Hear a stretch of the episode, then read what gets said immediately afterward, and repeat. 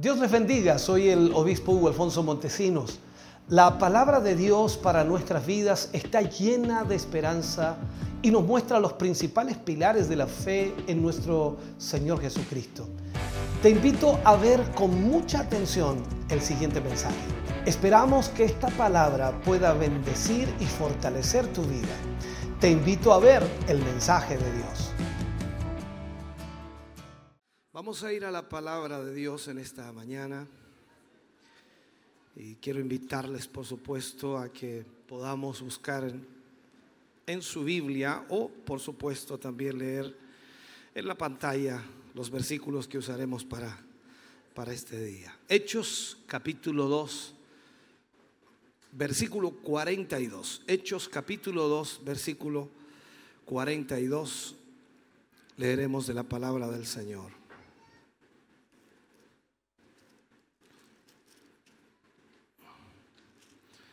Bendito Dios. Leemos la palabra del Señor, lo hacemos en el nombre de nuestro Señor Jesucristo. Dice, y perseveraban en la doctrina de los apóstoles, en la comunión unos con otros, en el partimiento del pan y en las oraciones. Vuelvo a leerlo. Y perseveraban en la doctrina de los apóstoles, en la comunión unos con otros y en el partimiento del pan y en las oraciones.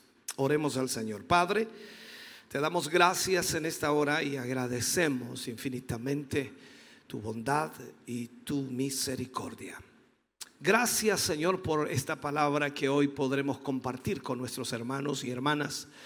Y esperamos Señor que en estos minutos en los cuales vamos a usar para predicar, tú nos guíes y nos ayudes y sobre todo, Señor, nos permitas poder a través de esta palabra entender el tiempo que vivimos y también analizar nuestra condición de vida frente a ti. Gracias, Señor, porque tu palabra siempre habla nuestra vida. Guíanos y dirígenos hoy en el nombre de Jesús. Amén y amén. Fuerte ese aplauso de alabanza al Señor. Puede sentarse, Dios le bendiga. Hay una cita que también es importante y que corrobora lo que acabamos de leer y en lo que por supuesto trataré de basarme en este mensaje. El libro de Marcos capítulo 13, versículo 13. El texto completo dice, seréis aborrecidos de todos por causa de mi nombre. Pero lo importante que quiero marcar aquí es más el que persevere hasta el fin, este será salvo. Quiero hablar en el día de hoy, usar como título, extraño título, el caballo de Troya. Y quiero usarlo porque sin duda es aplicable a lo que hoy día está sucediendo y desde muchos años ya está sucediendo en la iglesia. Cuando miramos la escritura y miramos la palabra del Señor y extraemos de allí, por supuesto, los versículos que hemos leído, aparece una palabra en los dos versículos que tomamos. Perseverar. Perseverar. La palabra perseverar indica, por supuesto, que ellos estaban levantándose contra algo. Eso significa perseverar, levantarse contra algo. O cuando dice y perseveraban, entonces se refiere a que estaban resistiendo algo para poder permanecer donde estaban. A eso se refiere cuando habla de perseverar. Entonces entendemos inmediatamente que la iglesia cristiana, en su comienzo, lo vemos inmediatamente en el libro de los Hechos, ellos tenían oposición. Y la oposición que estaba eh, ejecutándose contra ellos, tenían que ellos permanecer firmes para no desviarse, ni mucho menos para alejarse de la voluntad de Dios. Entonces, había oposición. Algo trataba de derribarlos, algo trataba de detenerlos, algo trataba de estancarlos, frenarlos. Y había algo que también podríamos decir quería entrar tratando de hacerles como todos los demás, O sea, esta es la realidad que se vive hoy en el mundo, la influencia del mundo tratando de que todo sea exactamente igual. Vemos por un lado también la sociedad hoy día tratando de que todos sean iguales y de que todos tengan los mismos eh, privilegios o que de una u otra manera todos ganen lo mismo. En fin, toda esa igualdad que trata el mundo de poner es que todos sean iguales. Y vemos en la escritura que es imposible que todos sean iguales. La palabra de Dios nos muestra eso. Y cuando vemos entonces a la iglesia primitiva, la iglesia comenzó a ser un problema para esa sociedad de ese tiempo, por la moral y por la actitud y por supuesto también por la forma de vida que ellos tenían. Entonces de esa manera siempre estaba la oposición tratando de presionar a la iglesia para que fuera como todo lo demás. Ahora, Vemos en la palabra que dice que la iglesia primitiva, ellos perseveraban, o sea, se mantuvieron firmes, vieron el avivamiento, observaron lo que Dios hacía y vieron cómo Dios, por supuesto, obraba alrededor de ellos. Eso era la iglesia primitiva. Nosotros no podemos cambiar los principios de la Biblia, es imposible, no se pueden cambiar los principios de la Biblia. Cuando el enemigo ataca, cuando Satanás de alguna u otra manera utiliza todas sus artimañas para atacar a la iglesia cristiana, lo que trata de hacer es desviar a la iglesia para que no viva de acuerdo a la voluntad de Dios. Y cuando la iglesia es desviada de la palabra, cuando es sacada de la palabra de Dios, la iglesia es reducida solamente a una forma de poder, no al poder en sí, sino a una forma de poder. Y todo se pierde. Eventualmente, por supuesto, el mundo entra en una edad oscura por el hecho de que la iglesia, recordemos, es la luz del mundo. La iglesia es la que puede iluminar el camino de esta sociedad sombría y oscura, en donde viven en tinieblas, y es la única manera. Usted y yo estuvimos allá, sabemos lo que eso se refiere.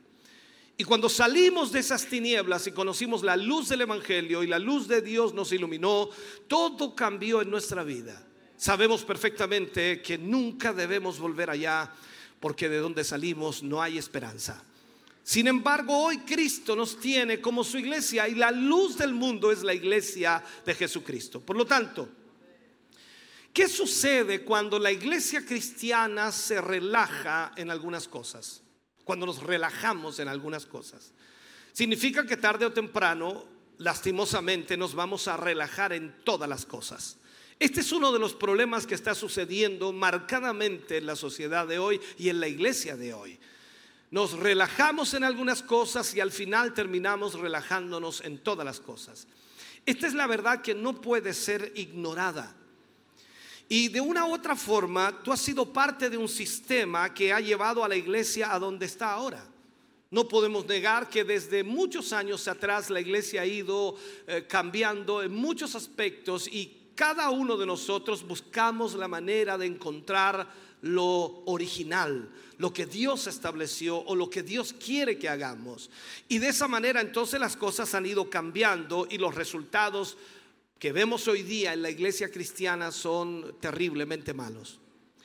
Si miramos a la iglesia hoy y vemos a la iglesia, vemos en ella tanta homosexualidad, tanto lesbianismo, tanto pecado, tanta droga, tanta maldad, y la iglesia está aceptando todo aquello y poco a poco estamos viendo que no tan solo la iglesia, sino líderes de la iglesia están hablando acerca de lo que debemos hacer y muchos de ellos incluso a través de las redes sociales o predicaciones están hablando que sí se puede beber cierto tipo de licor y de esa manera entonces estamos hablando de que se puede hacer. Se relajan.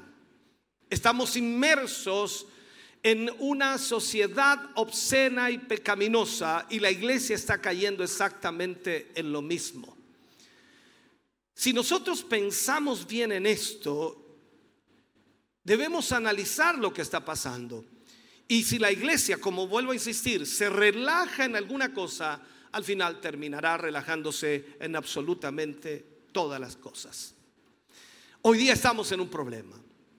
La palabra de Dios aún declara que si yo permito la iniquidad en mi corazón, Dios no me escuchará. Eso es lo que habla el Salmo 68 o 66, versículo 18. Si en mi corazón hubiese yo mirado, dice, la iniquidad, el Señor no me habría escuchado. Entonces, está escrito que las bendiciones de Dios están eh, prometidas para los de manos limpias y de corazón puro. La iglesia entonces puede cambiar y lastimosamente ha cambiado, pero Dios no ha cambiado. Dios sigue siendo el mismo y su palabra sigue siendo exactamente la misma para todo aquel que quiera recibirla, para todo aquel que quiera vivirla, para todo aquel que quiera tomarla y aplicarla a su vida. Yo creo que Dios quiere tener una audiencia con su iglesia. Es como decir el libro de Apocalipsis cuando dice, yo estoy a la puerta y llamo. El que abre la puerta de su corazón entraré a él, cenaré con él y él conmigo. No está hablando de los inconversos, está hablando de la iglesia. Él está a la puerta de la iglesia golpeando para tener una audiencia con ella. Y la iglesia, por supuesto, está tratando de delinear algún tipo de programa en su esfuerzo por levantarse a sí misma. Eso es lo que hace la iglesia hoy día. Trata de levantarse a sí misma y se olvida que el único que puede levantar a la iglesia es Dios a través de su palabra y su poder. Dios no está interesado en nada de lo que la iglesia pueda plantearle. Él no quiere que nosotros le eh, hagamos conocer un sistema o método que podemos usar para poder de esa manera levantar a la iglesia. Dios quiere tener una audiencia con su iglesia y decirle lo que está pasando. Entonces, Él está diciendo que debemos discernir entre lo puro y lo impuro, que debemos tener la conciencia clara de lo que estamos haciendo y debemos saber discernir entonces entre lo bueno y lo malo. Eso es lo que tenemos que hacer. Ahí el Levítico 10:10 dice para poder discernir entre lo santo y lo profano, entre lo inmundo y lo limpio. Eso es lo que tenemos que hacer. Dios Dios es el mismo y sigue siendo el mismo Dios santo que siempre ha sido. Y él dice a su iglesia, tal como lo dice el Levítico 11:44, seréis santos porque yo soy santo. O sea, el Señor declara que va a ser nuestro Padre si nosotros, por supuesto, salimos del mundo y no tocamos lo inmundo. Eso es lo que debemos entender. Dios va a ser nuestro Padre si nosotros salimos del mundo y no tocamos el pecado, la inmoralidad o la inmundicia. Si nosotros damos una nueva mirada, por ejemplo, a la caída de Troya, y quiero contarles esta historia, creo que esto nos va a mostrar algunas verdades prácticas a ti y a mí de una manera espiritual, aplicándolo a lo espiritual. Si recordamos, por supuesto, los atenienses habían tenido o habían sitiado Troya y estuvieron allí tratando de entrar a Troya por largos 10 años. Eso nos cuenta la historia. Eso fue en el siglo 12 antes de Cristo. Trataron y fracasaron. Trataron de destruir las defensas de Troya. Y todos los griegos estuvieron unidos para pelear en contra de Troya o vindicar el insulto que Troya había hecho hacia ellos. La historia cuenta que en el año 1184 antes de Cristo construyeron escaleras, intentaron subir los muros, pero fracasaron. En todos sus esfuerzos trataron increíblemente de quemar la ciudad incluso Trataron también de hacer ondas con los árboles y lo lograron, por supuesto, y poniendo grandes piedras o rocas para lanzarlas contra el muro, pero no pudieron derribarlo. Los habitantes de Troya resistieron a toda fuerza de ellos por largos 10 años. No permitieron que sus enemigos entraran a Troya. Y después de 10 años, los griegos vieron lo inútil que era tener una guerra abierta contra Troya. Así que cambiaron de táctica Sencillamente hicieron algo totalmente diferente. ¿Qué hicieron? La historia dice que construyeron un caballo de madera durante la noche, habiéndolo terminado, jalaron ese caballo de madera y lo pusieron en la entrada principal de la ciudad de Troya y lo dejaron ahí. Ahora el ejército griego había vuelto a los barcos y supuestamente había se había ido. Y aquellos aquellos días el dejar un regalo o un sacrificio significaba que te habías rendido. Esa era más o menos la norma de las guerras que existían hasta ese momento. Por lo tanto, en ese momento, cuando dejaron ese caballo fuera de la entrada de la ciudad de Troya, entonces los troyanos pensaron de que sencillamente habían vencido y sus enemigos se habían dado cuenta de eso. Luego entonces vemos que ese caballo de madera hermoso que dejaron allí en la puerta de Troya, conocido como el caballo troyano, era el regalo que de alguna manera simbolizaba nos hemos rendido. Nos hemos dado cuenta que no somos capaces de vencerles, así que nos hemos rendido. Pero sin que lo supieran los troyanos, de acuerdo a la historia, habían soldados griegos escondidos dentro del caballo de madera. Ahora, por un tiempo los ciudadanos de Troya miraron este caballo, hablo de unos días, y la curiosidad que ellos tenían a ver qué pasaba. Pero después de algunos días, no habiendo soldados griegos a la vista, los troyanos decidieron que la guerra se había acabado y que ellos habían triunfado y que realmente entonces ahora había que festejar porque habían pasado 10 años en una larga guerra a la cual habían resistido y habían ganado. Por lo tanto, lo que hicieron fue meter el caballo dentro de la ciudad con la creencia de que la guerra había acabado y Troya empezó a celebrar. Entonces, esa noche, mientras la ciudad estaba en estado de ebriedad, los soldados griegos salieron del caballo y abrieron las puertas de la ciudad y los griegos entraron y toda la ciudad fue asesinada, masacrada y destruida. Algunas leyendas dicen que solo dos personas escaparon para contar los errores o los horrores de esa, de esa noche en Troya. Esa fue una tragedia en la historia pero ni llega a ser trágico con lo que quiero compartirles en este mensaje. Si lo analizamos y lo profundizamos, por supuesto, y lo llevamos a la historia de la iglesia cristiana, nos damos cuenta que es mucho más trágico lo que está sucediendo hoy que lo que sucedió en Troya.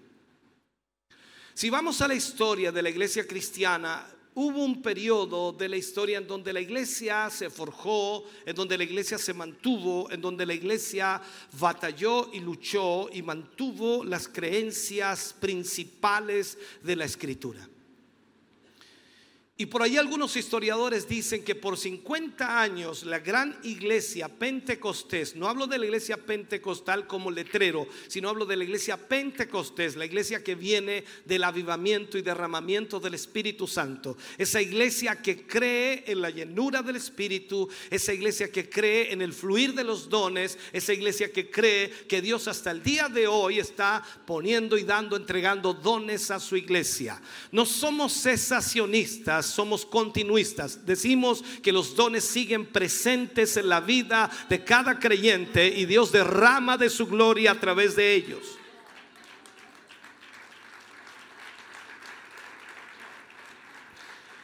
Ahora, en ese lugar de la historia se dice que por más de 50 años la iglesia pentecostés resistió al demonio, resistió las desviaciones, resistió todo lo que vino contra ella.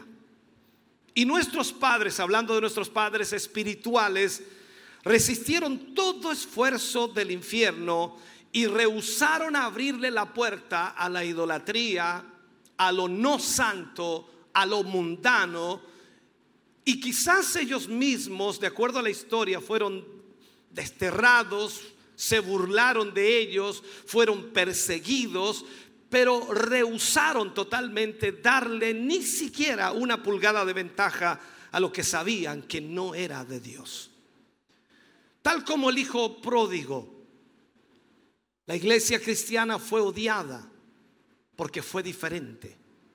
¿Recuerdas cuando el hijo pródigo se había gastado todas sus riquezas y tocó a la puerta del mundo pidiéndole algo de comer? El mundo qué le dijo? Si alimentas a nuestros cerdos, te daremos de comer. E, entiende esto. Esto es para un, para un hombre judío, es una ofensa, era un insulto. Y estaba en contra de todo lo que él creía y contra todas sus convicciones religiosas. Pero el mundo odia al que es diferente. El mundo nos va a odiar. Jesús lo dijo y es su palabra. En el mundo tendréis aflicción, pero confiad, yo he vencido al mundo.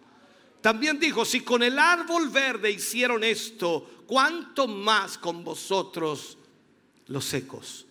Esta es una realidad que no podemos evitar. El mundo te va a odiar por tus convicciones. El mundo te va a odiar por lo que tú crees o por lo que vives o cómo vives. El mundo te va a odiar. Recuerde esto. Lo que el mundo estaba tratando de decirle a este hijo pródigo o a cualquier creyente es que si te vuelves como nosotros, entonces te ayudaremos. Si te vuelves como nosotros, entonces te ayudaremos. Ese mismo mundo toca a las puertas de nuestras iglesias, gritando porque quiere entrar. Y hacerlo con sus propios fundamentos, hacerlo con sus propias ideas y con sus propias formas. Ellos nos dicen allá afuera, y te lo aseguro, hace algunas semanas atrás estaba junto a un hermano y lo llamó una hermana que antiguamente caminaba con nosotros y lo llamó y él puso en voz alta el llamado y la hermana le contaba su triste historia que estaba viviendo y todo aquel. Y ella le dijo, hermana, pero usted tiene que asistir a la iglesia. Y ella le dijo, sí, yo estoy escuchando mensajes en la internet y ahí me alimento. Y dijo, ¿y de quién escucha mensajes? Le nombró algunos predicadores, yo solo escuché. Y luego le dijo él, ¿y no escucha al pastor Hugo? No, dijo él, no, él es muy duro.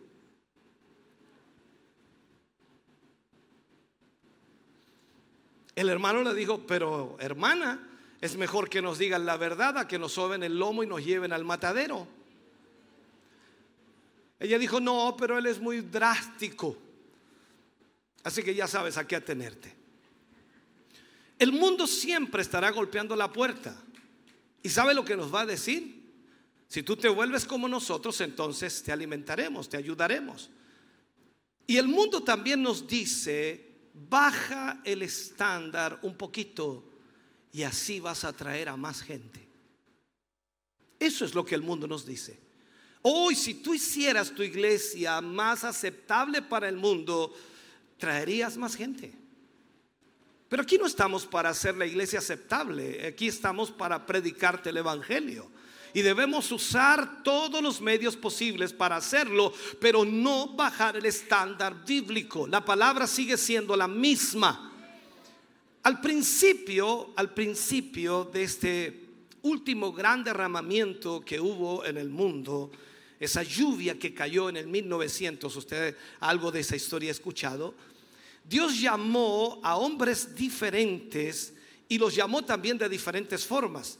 En su tiempo, por supuesto, el Señor estuvo llamando a esa gente. Cuando la iglesia incluso estaba muerta espiritualmente, Dios llamó a personas y a hombres para traer ese avivamiento. Y ese avivamiento comenzó a marcar la historia de la iglesia y a transformarla.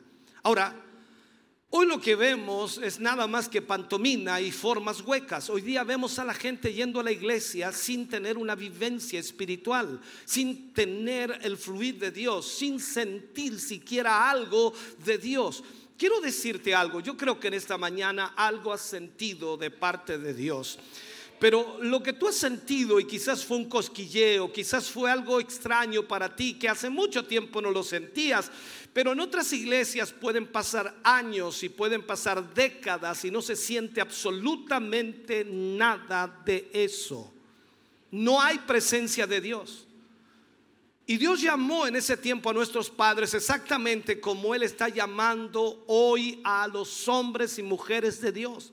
Los llama de todos los lugares, los llama del mercado, del comercio, de la granja, desde los púlpitos de las iglesias más grandes de la tierra. Está llamando a los hombres para que entren en este avivamiento que Él derramará. Y tal como lo hizo en el pasado, como los llamó, también vemos que ellos se apartaron para Dios. Sabían que Dios era diferente del mundo y también sabían que el mundo era el enemigo. Y esa es la realidad.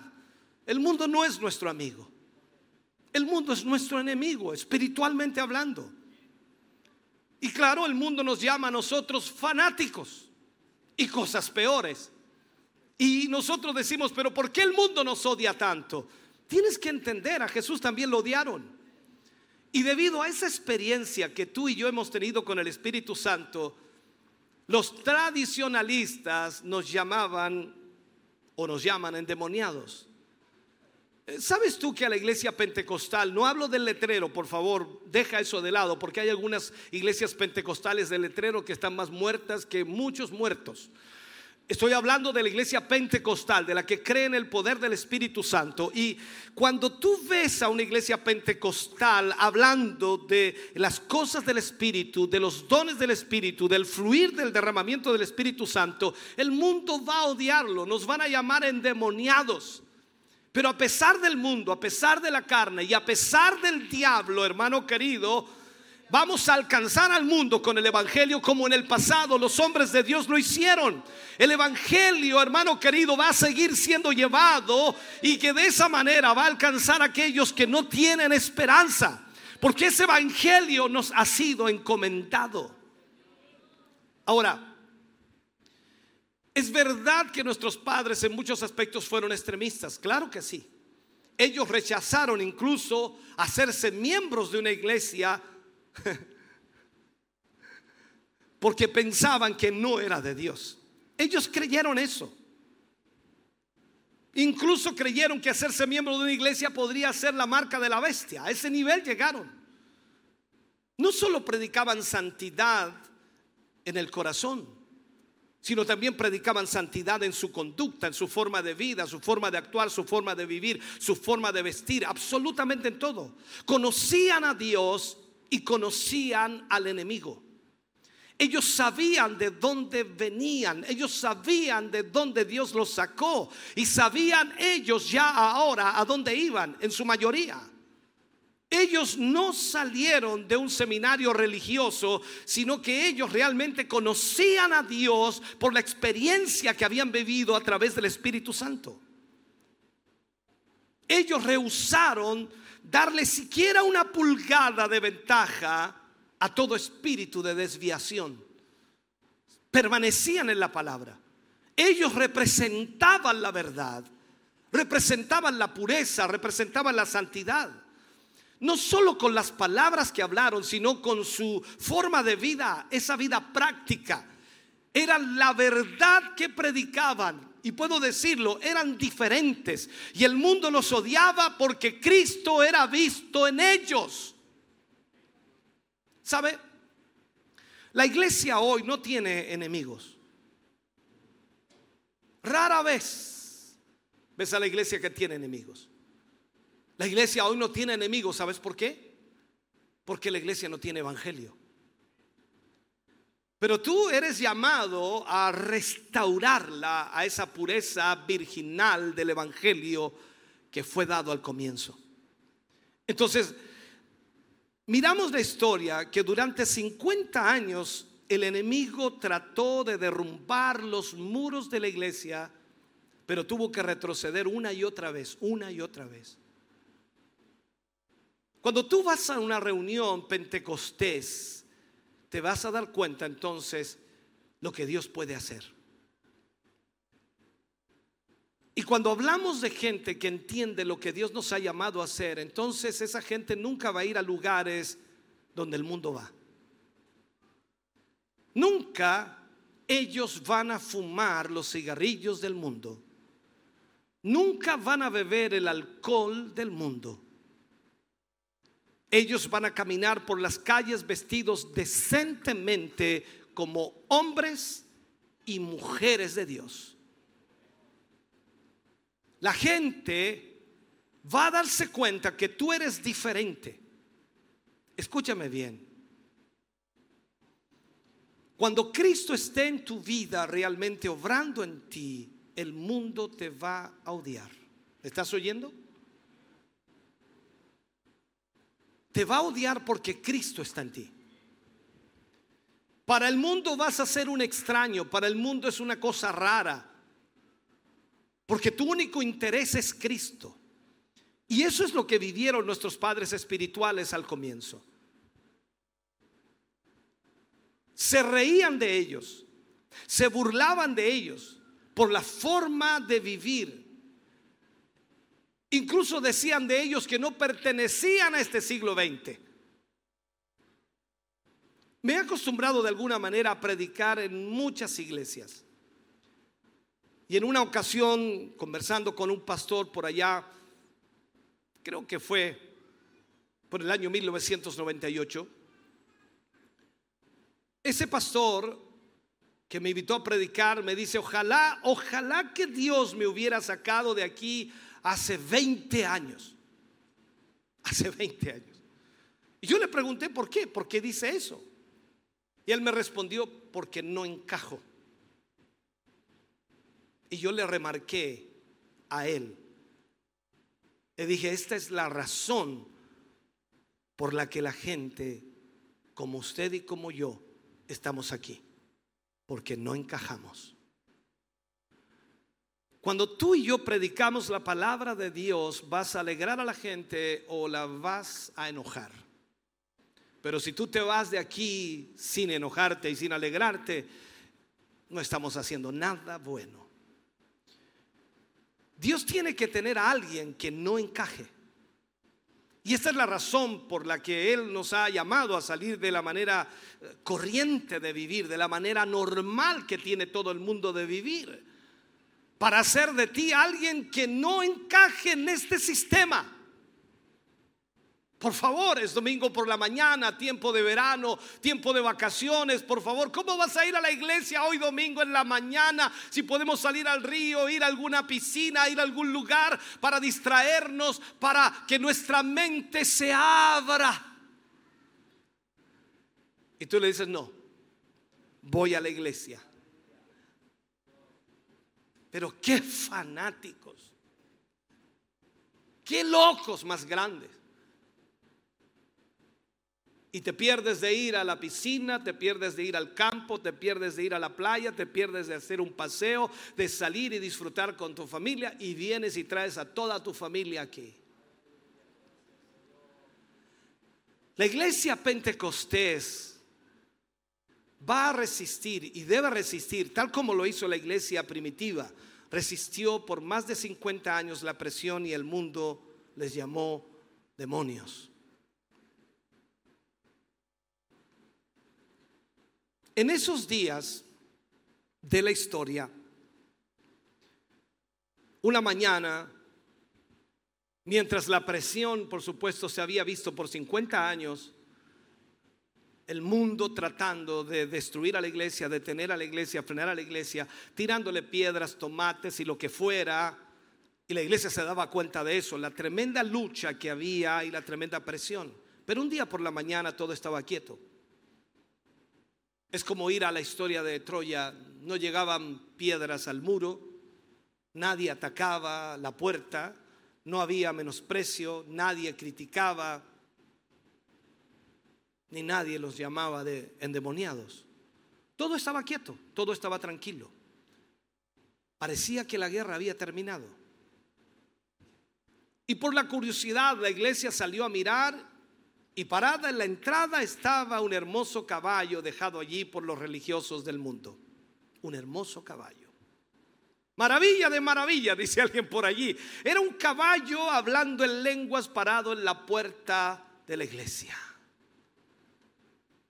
Y la iglesia no examinó el caballo, no hizo cuestionamiento, simplemente le dejaron entrar.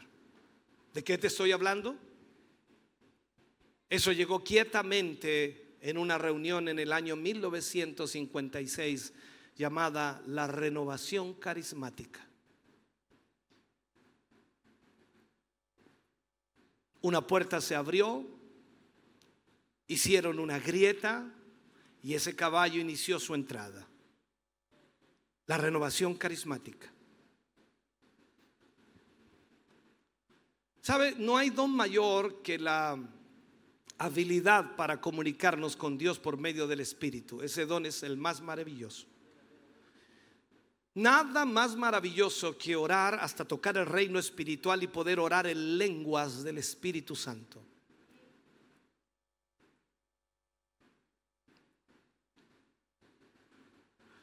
No me burlo de esto, pero no puedo ni voy a demostrarlo para los carnales religiosos más que Jesús convertiría, como dice cuando dice que él convertiría las piedras en pan. Trato de explicar esto. El Espíritu Santo no es algo para jugar, el Espíritu Santo no es algo para entretenernos. Las lenguas, de acuerdo a la escritura, vienen según el Espíritu nos dé que hablemos. Y el diablo odia las lenguas, porque no sabe lo que estamos diciendo. El diablo, después de 50 años de atacar a la iglesia, de atentar contra el campamento de la iglesia, por decirlo así, tratando de destruir las convicciones de la iglesia, decidió que la única manera con la que iba a entrar sería falsificando lo que creemos.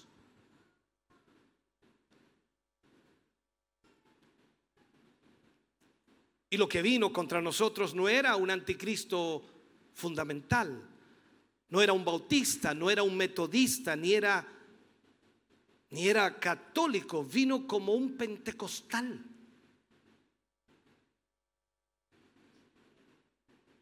O sea, él tenía que ser lo que nosotros éramos. Él tenía que saber lo que sabíamos. Y vino como alguien que una vez conoció este poder, pero se involucró en la prosperidad, en el mundo. Perdió lo que había tenido, pero aún sabía cómo funcionaba. Satanás sabía que el pecado, la mundanalidad, la incredulidad y el infierno estaban garantizados contra cualquier cosa excepto contra el fuego divino de Dios. Si el poder de Dios está en una iglesia, hermano querido, el diablo no podrá contra ella. Pero el diablo estaba atacando a la iglesia, no ahora desde afuera, sino desde adentro. El engaño por imitación. Y eso lo vemos hasta el día de hoy en la iglesia cristiana, el engaño por imitación.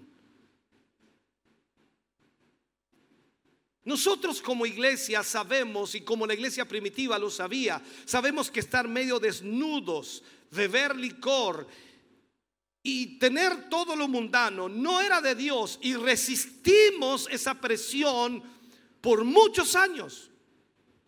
Por más de 50 años otras religiones nos, no sé, nos decían, nos clamaban, ¿por qué no pueden ser como nosotros?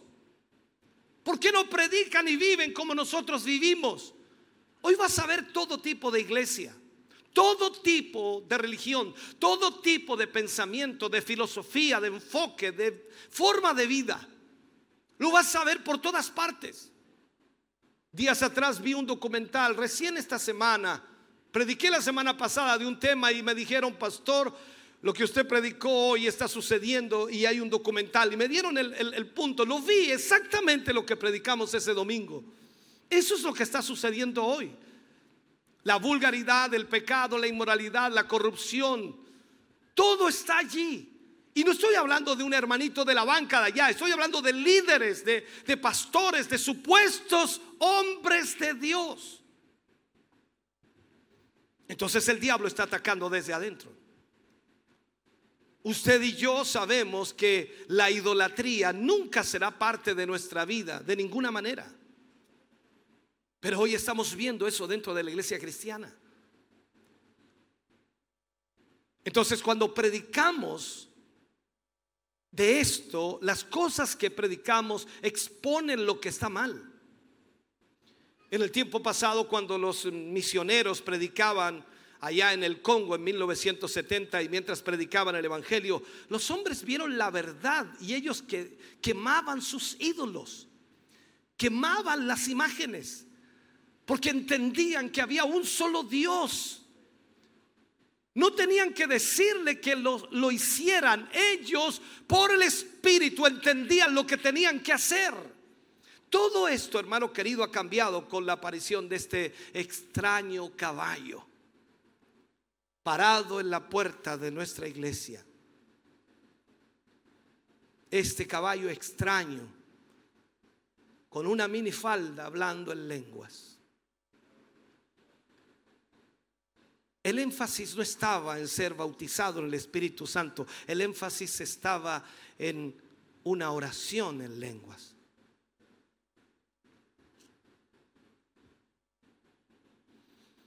Entonces llegó a nuestro medio un espíritu de imitación, imitando el gran don de lenguas. Y le abrimos la puerta y le dejamos entrar. Sabes, hermano querido, voy a decir algo que quizás no entiendas. Hay muchos que me dicen a mi pastor, ¿por qué no invita más predicadores? ¿Por qué no trae más predicadores? Sabes, hermano querido, a veces veo historias de predicadores y no los pondría nunca en este púlpito.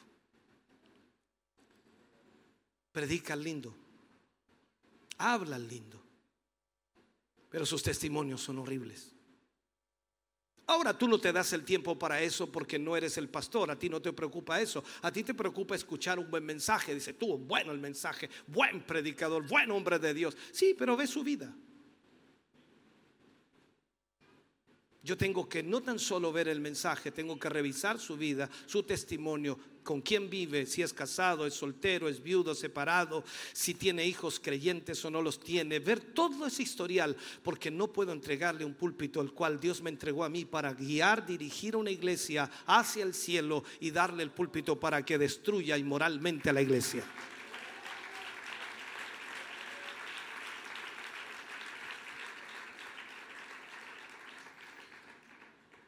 Y vemos entonces que inmediatamente cuando vemos este tipo de cosas, la gente ve hoy día mucha imitación, pero no se da cuenta. ¿Qué es de Dios y qué no es de Dios? ¿Cómo nos damos cuenta de eso?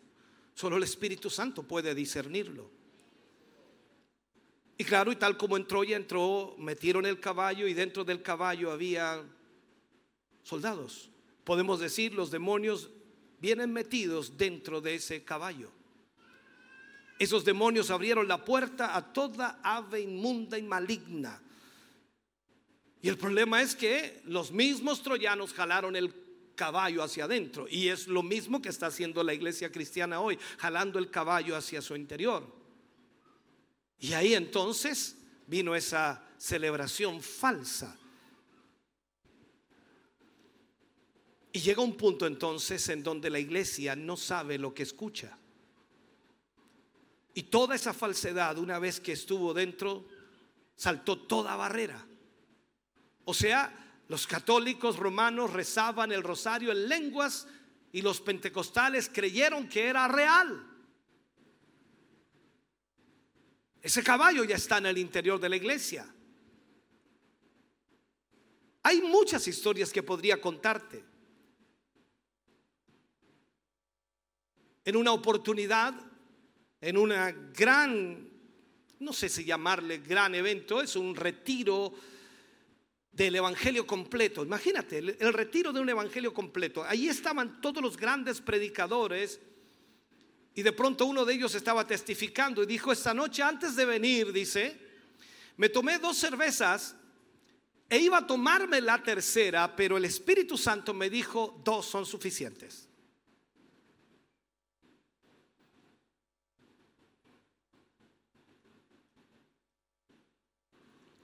No te voy a mencionar el nombre de ese predicador porque a algunos se les caería del pedestal, aunque me encantaría.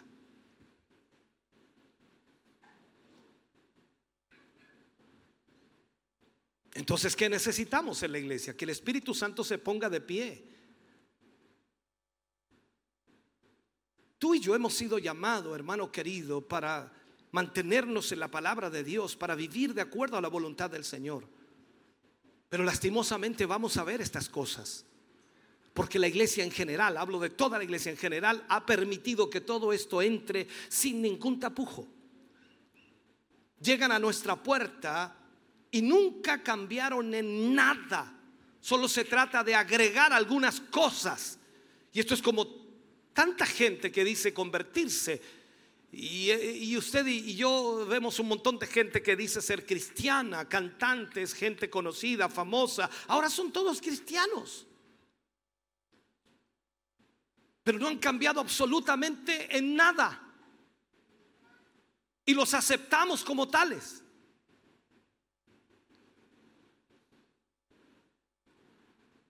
Y a veces nos quedamos anonadados viéndolos hablar en lenguas. Wow. Entonces abrimos nuestra puerta y ellos entraron y era hermoso verlos y nos arrullaron. Todo lo del mundo, la carne, el diablo, entraron junto con ese caballo, absolutamente todo. Lo que creíamos una vez ya no lo creemos más, porque nos relajamos.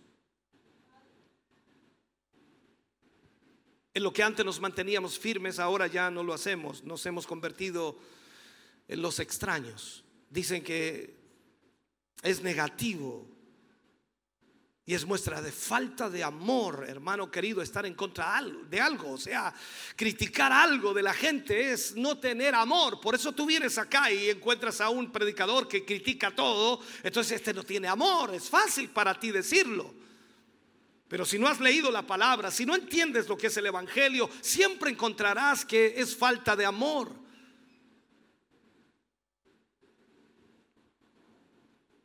Y a veces muchos predicadores prefieren no decir absolutamente nada y la, gente puede tener toda esa basura y también puede tener al Espíritu Santo. O sea, hemos dejado que entrara este caballo la cerca fue rota y se metió el caballo. Hemos sido mordidos por una serpiente. Y Dios nos llama a ti y a mí para qué? Para que hagamos algo sobre esto. Para que haya un cambio. Te recuerdo una historia, Antiguo Testamento. Tres jóvenes llamados Adrán, Mesaya y Abednego. Y el diablo viene a esos jóvenes hebreos y discute con ellos y trata de hacerles razonar Y les dice de alguna manera que Dios le decía las cosas en realidad, pero no no era tan en serio. Para que ellos de alguna manera se dobleguen. Y es seguro que le dijo, no tienes no, no, tienes no tienes que mentir, solo arrodíllate y cruza los dedos para que así realmente no no estés haciendo haciéndolo en tu corazón. O sea, Hazlo superficialmente, no lo hagas de corazón, hazlo superficialmente. Esa es la mentira que el diablo trae a tu vida. Te hace creer que si no lo, no lo haces de corazón, incluso ese pecado que estás haciendo, si no lo estás haciendo de corazón, entonces no va a haber problema con Dios. Y esos jóvenes hebreos hablaron con el rey y el rey les dijo que se inclinaran y ellos dijeron, no, nos inclinaremos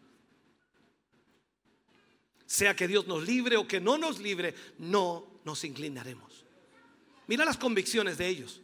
Ellos sabían que iban a ser echados al, horno de fuego. Y sabían que allí podían morir quemados. Pero aún así dice, si Dios nos libra, que nos libre. Y si no nos libra, tampoco nos inclinaremos. Esas son convicciones. Ve a los cristianos de hoy en día. Dios espera que tú y yo seamos un fanático realmente, como lo eres de cualquier cosa que tienes en la vida. No te pierdes eso, no, no te pierdes ese juego, no te pierdes ese partido, no te pierdes eso porque eres fanático.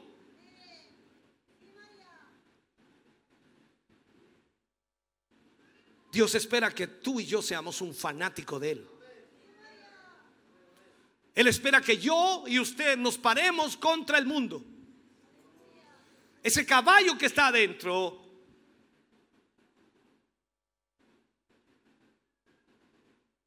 está haciendo que perdamos todo lo de Dios. Entonces pensamos inmediatamente, ¿qué va a ocurrir con la próxima generación? Si esta generación es una generación raquítica, es una generación floja, es una, una, una generación que no tiene convicciones. Imagínate la próxima generación. ¿Qué va a suceder? Si alguien no saca ese caballo y cierra la puerta después de eso, ¿qué va a suceder con la próxima generación?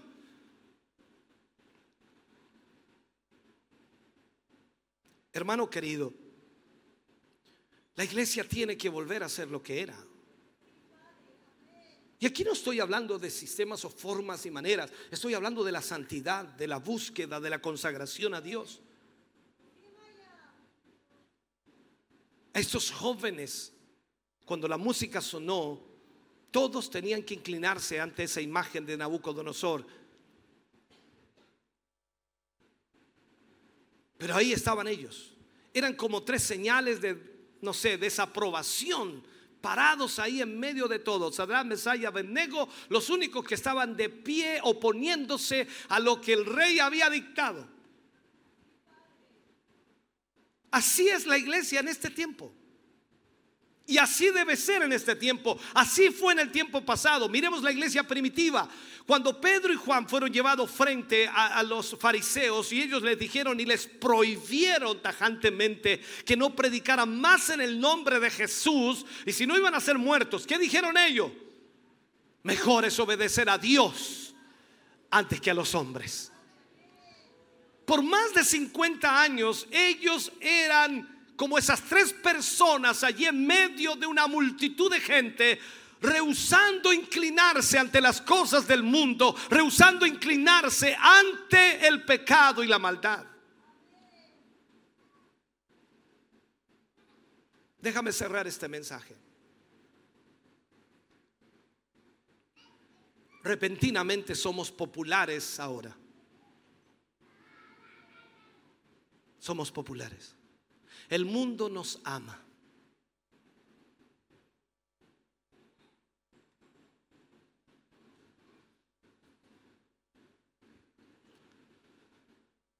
En un tiempo fuimos las personas de quienes los teólogos escribían que éramos los fanáticos y los endemoniados, pero con ese caballo dentro, ese gran Espíritu Santo es compatible con el mundo.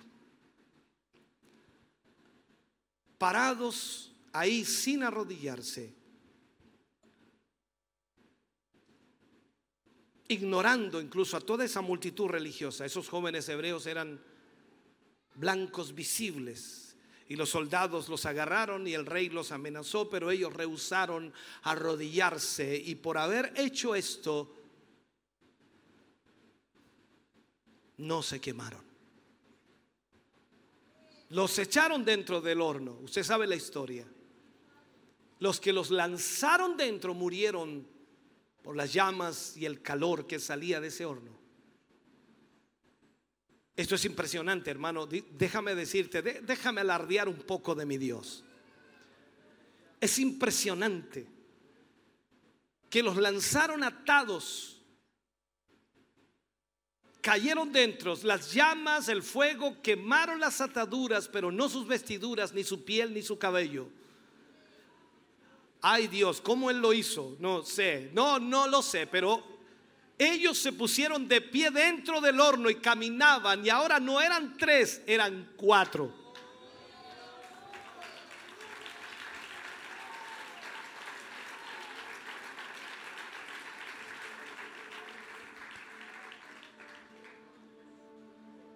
Ese es mi Dios. Si el mundo te odia, no, no te preocupes. Porque si tú vives para Dios y comienzas realmente a entregar tu vida al Señor, el mundo te va a odiar. Y no tan solo el mundo, los que te rodean, los que no quieren nada con Dios, te odiarán. Te llamarán de todo. Pero tú sabes que tienes un Dios grande que te libra de todo. Todo lo que tienes que hacer para que te odien es ser pentecostés.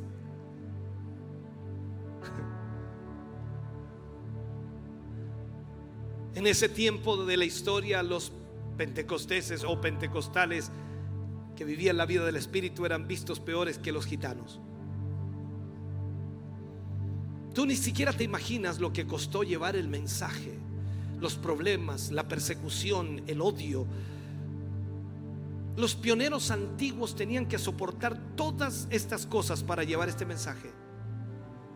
Ellos no podían comprar propiedades, pero el mensaje de ellos transformaba vidas. Era la gracia de Dios, era la victoria de Dios. Era el único mensaje de ese tiempo que transformaba y cambiaba vidas. Era una revelación de Dios. Y por supuesto, esa lluvia tardía que la escritura habla había caído y el avivamiento desde esa lluvia tardía en hechos comenzaba a notarse y comenzaba a verse. El Pentecostés no va a ser diluido. Porque el Pentecostés depende de Dios. Si Dios pone ese poder, ese Espíritu Santo en ti, en mí como iglesia, Dios fluirá, Dios obrará. Y la única manera, y lo digo lamentablemente, la única manera de que el mundo se podía meter y se mete dentro de la iglesia ha sido a través de la imitación. A través de la imitación. O sea, peleamos con ese sistema de Baal. Hasta que llegó un Elías y le dijo al pueblo, lo desafió, ¿hasta cuándo claudicaréis entre dos pensamientos? Hoy predicamos contra una religión que no tiene convicción Mira, la mayor parte de los cristianos hoy no tienen convicciones. Son evangélicos en las cuatro paredes. Fuera de ellos no hay nada.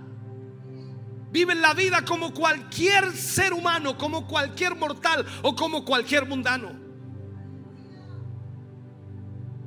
Pero cuando tú tienes el Espíritu Santo en tu vida y la palabra de Dios está en ti, tú te paras contra todo lo que no era bíblico o no es bíblico. Y aunque ese caballo venga a nuestra puerta, y aunque venga a tratar de detenernos o frenarnos, el Espíritu Santo peleará por nosotros. Él levantará bandera y nos ayudará.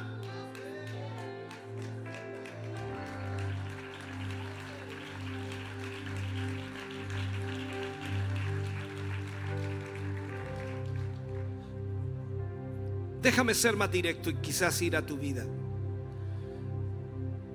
Yo no sé cuántos años de evangelio llevas, yo no sé cuánto tiempo de cristiano tienes. Pero te aseguro que desde que iniciaste y comenzaste en el Señor por largo tiempo, por mucho tiempo, el enemigo luchó contra ti. Satanás golpeó tu vida por todas partes y resististe, perseveraste pero lastimosamente muchos se han cansado.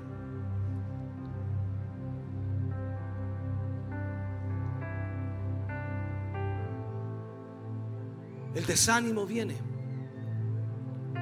Y cuando viene el desánimo parece que abrimos la puerta y dejamos de resistir. Porque te das cuenta que mientras más resistes, mientras más perseveras, más problemas tienes, más dificultades tienes. Pensamos entonces que es mejor que le demos lugar y que sencillamente la vida continúe. Lastimosamente eso nos lleva a la muerte, la muerte espiritual, y perdemos todo lo de Dios. Mira la historia, 50 años de una experiencia dura de batalla, en donde la iglesia resistió, permaneció perseveró.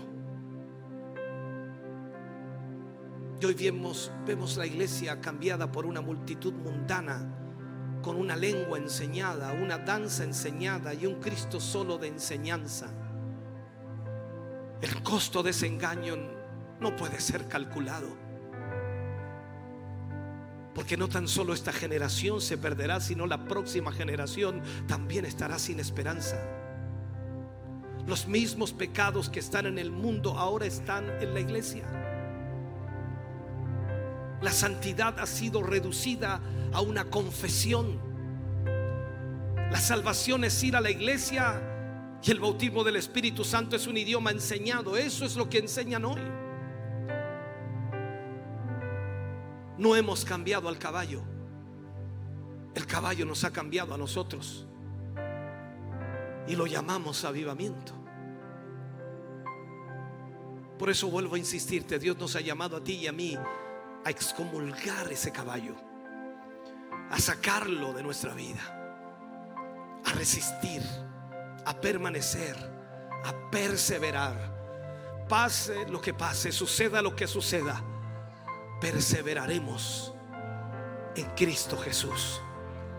Tú y yo, hermano querido, necesitamos tomar la fuerza de Dios, el Espíritu Santo de Dios que nos ha llenado una y otra vez, que nos ha tocado una y otra vez, tal como cantábamos antes de, de este mensaje.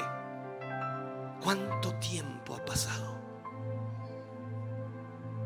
desde la última vez que me tocaste? ¿Cuánto tiempo ha transcurrido? No puedes olvidarte que los dones y el llamamiento es irrevocable. Si Dios ha puesto un don en tu vida es irrevocable. Tratarás de ocultarlo, tratarás de olvidarlo, tratarás de dejarlo, pero es imposible. Dios lo puso allí en tu vida y estará en ti hasta que partas del escenario de esta tierra. Tú eres responsable de ese don y de ese talento que Dios ha puesto en tu vida. Tú eres responsable de levantarte y decir, Señor, quiero hacer tu voluntad. Ponte de pie, por favor, en esta hora. Ponte de pie.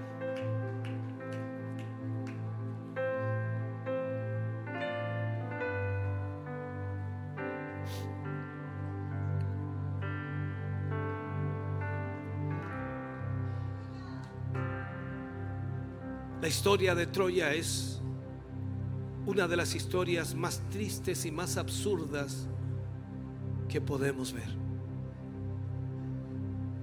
Los enemigos no derrotaron a Troya. Ellos mismos se derrotaron.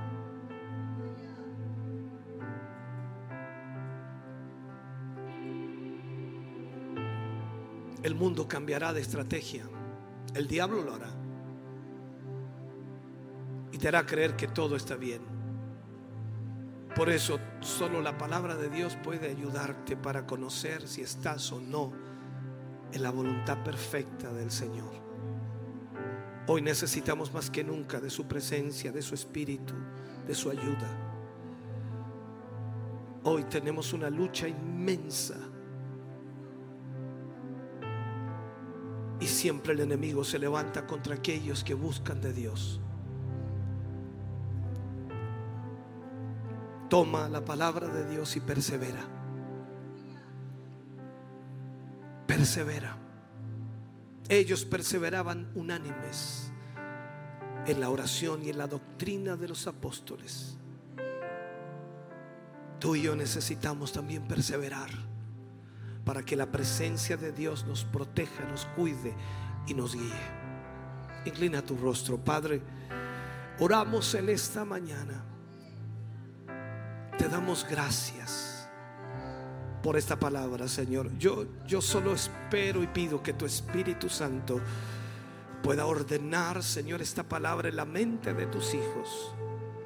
Y que tu Espíritu Santo, Señor, haga reflexionar a tu iglesia. Y que puedan tomar, Señor, decisiones hoy en base a tu palabra para vivir para ti y para hacer tu voluntad. Señor, bendecimos las vidas de cada hermano y hermana aquí presente. Y te pedimos, Señor, que tu Espíritu Santo pueda tocarnos una vez más. Y que podamos, Señor, sentir esa presencia que liberta nuestra vida. Esa presencia que rompe cadenas. Esa presencia que trae convicción. Padre, en el nombre de Jesús, pedimos de tu presencia hoy para tu gloria.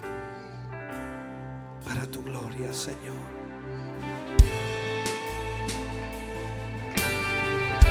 Aleluya. Te adoramos, Jesús.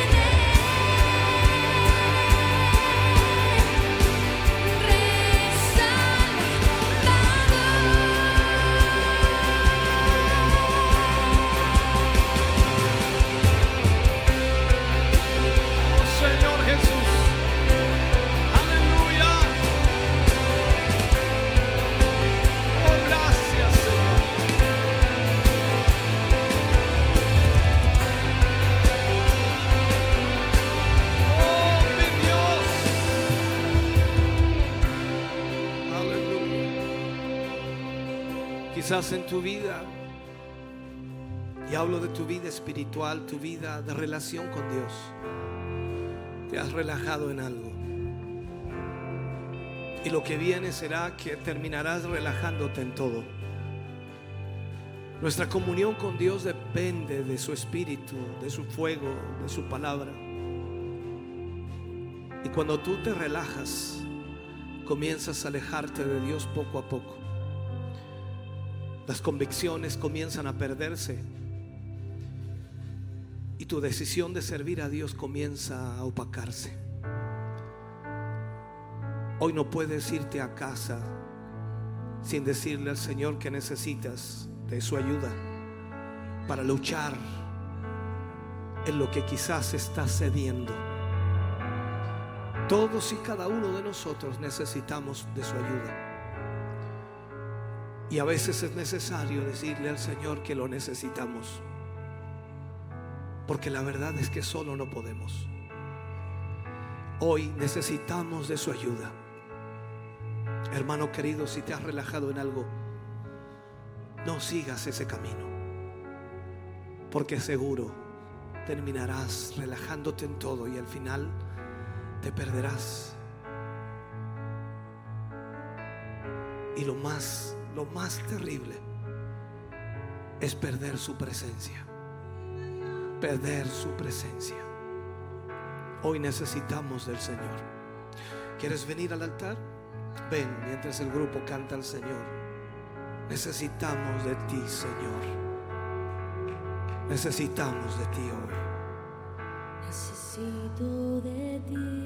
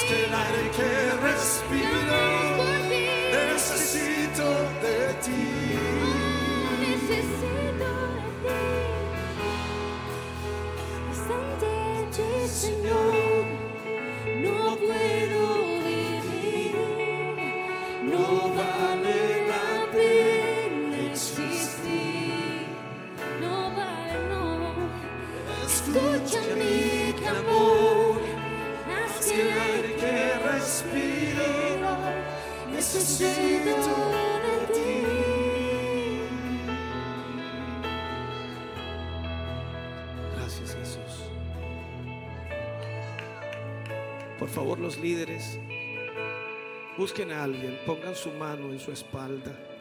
No le diga nada, no le ministre nada. Solo ponga su mano sobre la espalda de su hermano o de su hermana. No le diga nada. Deje que el Espíritu Santo trabaje en su corazón, actúe en su vida. Deje que el Espíritu Santo fluya allí. No hay nada más glorioso y más maravilloso que el Espíritu Santo obrando, fluyendo, tocando, ministrando. Oh, solo el Espíritu Santo debe fluir. Bendito sea el nombre del Señor. Deje que el Espíritu Santo fluya. Necesito más líderes, más hermanos, por favor. Aleluya. Más hermanos, por favor, por allá, por el otro lado igual. Más hermanos. Solo ponga su mano en la espalda de su hermano o su hermana. Solamente eso. No le ministre nada. Deje, deje que el Espíritu Santo obre. El Espíritu Santo es suficiente para cambiarlo todo, es suficiente para cambiar vidas, para cambiar pensamientos, para cambiar ideologías, para cambiar sentimientos, para transformar el corazón. El Espíritu Santo tiene el poder para hacer nuevas criaturas. El Espíritu Santo tiene el poder para romper ligaduras y ataduras. El Espíritu Santo es suficiente. Oh Espíritu de Dios, fluye aquí en esta mañana, Señor. Que tu Espíritu Santo sople en este lugar, ministre el corazón y vida de tus hijos. Espíritu Santo de Dios, fluye allí. Que las manos de nuestros hermanos y hermanas sean tus manos en esta hora, Espíritu Santo. Que sean tus manos en esta hora, Señor, obrando, tocando, ministrando, restaurando, levantando, animando, Señor, cambiando todo en el corazón y vida. Señor, gracias por lo que haces en esta hora, por lo que realizas, Señor, a través de tu Espíritu. Fluye aquí, Señor, y derrama tu presencia, tu Espíritu. Derrama tu poder y tu gracia aquí, Señor. Espíritu Santo de Dios, fluye aquí, Señor. Oh Dios eterno, aleluya, aleluya.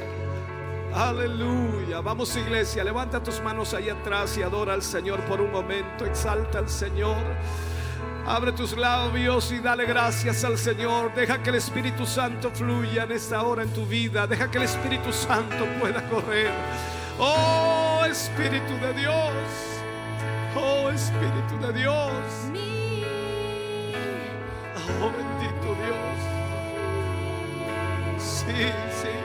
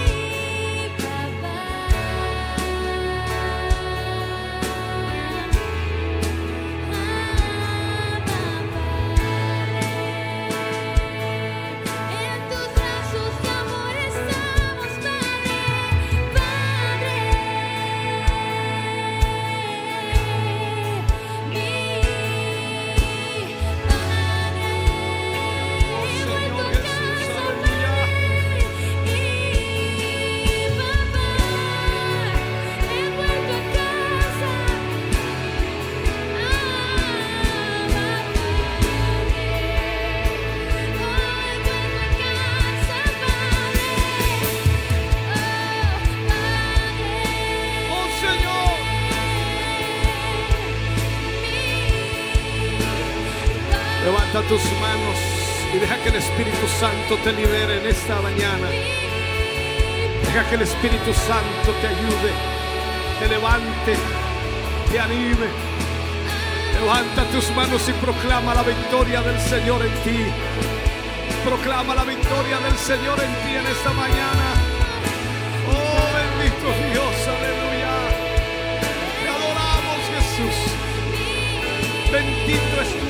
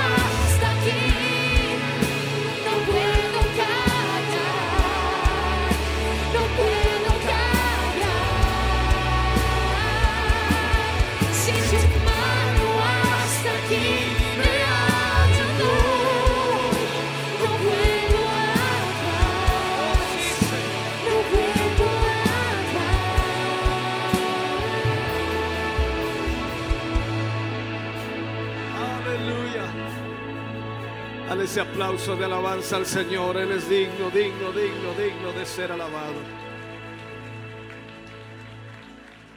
Aleluya. Bendito sea el nombre del Señor.